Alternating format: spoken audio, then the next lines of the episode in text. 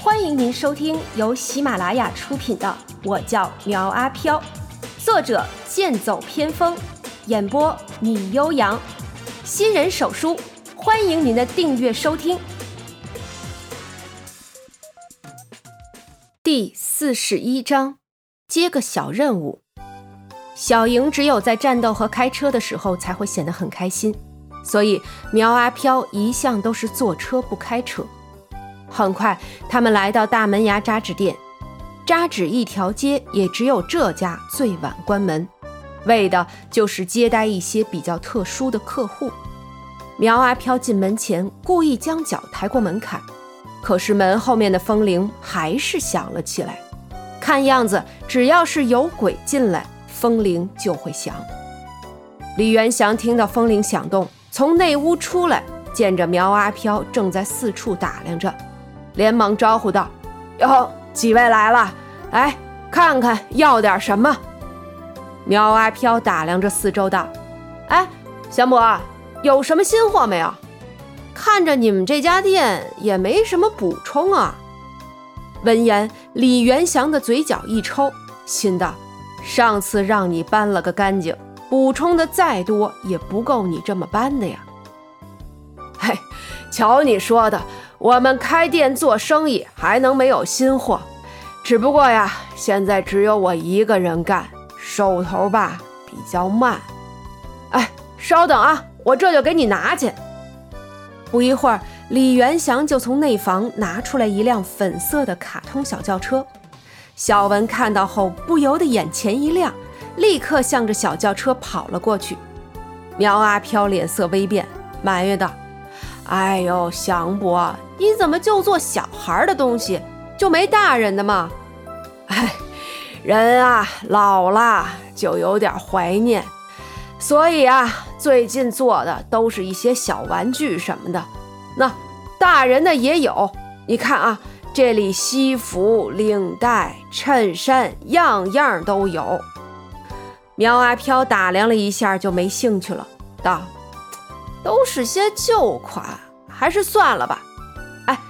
您帮我呀，再拿几把灵香。最近胃口大，我这一顿吃好几根香呢。灵香有的是，你不再买点别的？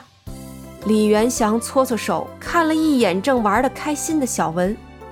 苗阿飘对于妹妹还是很疼爱的，明知道李元祥是故意拿好东西来引诱小文，他也不生气。没问题，这车呀我买了，再把小玩具什么的都给我加上，算算多少钱。这时，小莹指着一排领结道：“请把这些领结给我包起来。”哎，没问题啊，小莹姑娘喜欢的东西，我给你打一折。李元祥立刻凑到小莹身边说道：“不知道的还以为他要老牛吃嫩草呢。”苗阿飘有些生气道。哎，祥伯，那我这些东西多少钱啊？哦，那辆车呀，一口价一万二，别的呀都算送你的。李元祥随口回道，态度和之前是大不一样。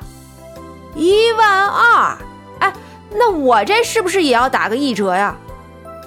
李元祥白了他一眼，道：“福老跟我说过了，以后你要来店里呀，没有优惠。”那价格都按正常价走，这下苗阿飘可不乐意了，道：“哈，凭什么小莹来就能打一折，我来就照原价走啊？你这明摆着是歧视鬼，会损失我这个大客户的啊！”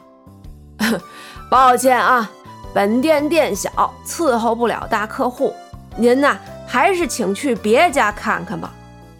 李元祥态度前后那是一百八十度的大反转。这让苗阿飘觉得有些诧异，丝毫没有发觉出自己的无耻，于是舔着脸将李元祥拉到一边，道：“哎，祥伯，好歹也是在女人面前呢，你怎么着也得给我留点面子不是？”李元祥白了他一眼，道：“你还好意思跟我提面子啊？上次我这店里的东西让你搬空了一半，我才收了多少钱啊？”啊，你这哪是买东西啊？完全就是跑我这儿进货来了。哎呀，瞧您说的，我这多来几趟，这钱不就给您补上了吗？哼，福老说的真对，做鬼能做到你这种没脸没皮的程度，那也是少见了。李元祥小声道：“哎，这样吧，你帮我做件事儿，之前的事儿呢，我就不跟你计较了。而且以后啊，你要再来，我都给你打八折，怎么样？”苗阿飘一拍胸脯道：“没问题，要的就是这个面子。您老有什么吩咐，尽管说。”丁，宿主触发任务：难缠女友，任务难度一颗半星，任务内容。李元祥的孙子李强正值青春年少，他喜欢同班同学蒋倩很久了，可是一直不敢向其表白。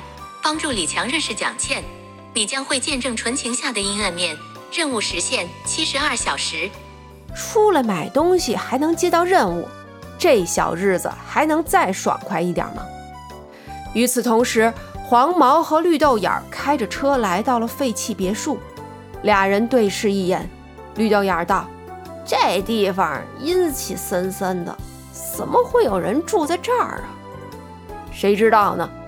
好像不能再往前开了，咱们要不要下去看看？黄毛提议下去。绿豆芽道：“我看还是算了吧，万一遇到什么不干净的东西怎么办？还是往回走吧。”黄毛推了他一声，道：“你瞅瞅你那怂样！”上次要不是救你，说不定我早就找到黄金了。咱们进去看看，要是有什么值钱的，弄两样，这辈子就不愁了。这让绿豆眼想起被赵天阔训话的时候，但凡他们要有点出路，也不至于跟着赵天阔混。明知道有鬼还让他们去找，这不是逼他们送死吗？一想到这里，绿豆眼心中发狠，道：“走。”不就是个破房子吗？谁还不敢进去似的？说着，两个人大着胆子向废弃别墅走去。一进门，绿豆眼摸到开关，啪的一声将灯打开，将黄毛吓了一跳。回头一看，是绿豆眼开的灯。你是不是傻呀？开灯引起他人注意怎么办？给你关了。绿豆眼道。哎呀，怕什么呀？这里没人，要是有人，早就发现我们进来了。黄毛没有反驳他，道：“那赶紧找找，看看有什么值钱的，别等正主回来找我麻烦。”俩人说着，就在别墅搜寻起来。虽然这里有些破旧，但很干净，说明有人生活在这里。黄毛去楼上找。绿豆眼在楼下客厅找，俩人四处转悠了一会儿。绿豆眼看着沙发什么的都是寻常的物品，哎呀，看来白跑一趟。绿豆眼说着坐了下来，刚想要休息一下，突然觉得屁股下凉凉的。回头一看，自己坐的是张床，造型古朴陈旧。在仔细看过后，连忙叫黄毛下来。哎呀，怎么了呀？出什么事儿了？黄毛一见他激动的一脸通红，以为他是看到了什么可怕的东西。哎，发财了！我们要发财了！绿豆眼儿指着那张床道：“哎，你看这是什么？”黄毛随口道：“就是张硬板床，怎么了？”绿豆眼闻言气道：“你是不是傻呀？我不知道是张床嘛？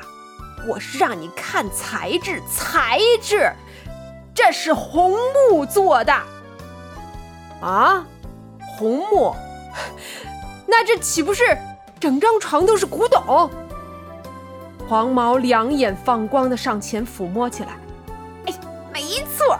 天哥家里那套红木古董价值两个多亿，这张床就算不值俩亿，卖个零头也够咱们花一辈子了。两个人兴奋欲狂，于是连拖带拽的将其固定在了车顶上。这是后半辈子的幸福，说什么也得带走。就在他们下山的时候，关云娟开着王富贵的大路虎正好上山，两车擦肩而过。关云娟不认识他们，但感觉这人大半夜的拉张床到处走有些奇怪。可是黄毛认出他来了。曾经苗阿飘用关云娟的相貌在他面前出现过，所以给黄毛留下了很深的印象。快走，我可不想跟鬼打交道。黄毛一脚油门下去，以极快的速度冲下了云顶山。本集播讲完毕，欢迎订阅追更哦。